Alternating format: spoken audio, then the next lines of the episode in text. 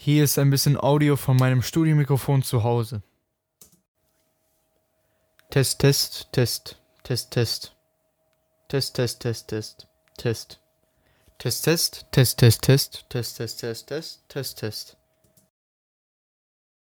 Und hier ist ein bisschen Audio von dem portablen Audiorekorder, den ich dann mitnehmen würde.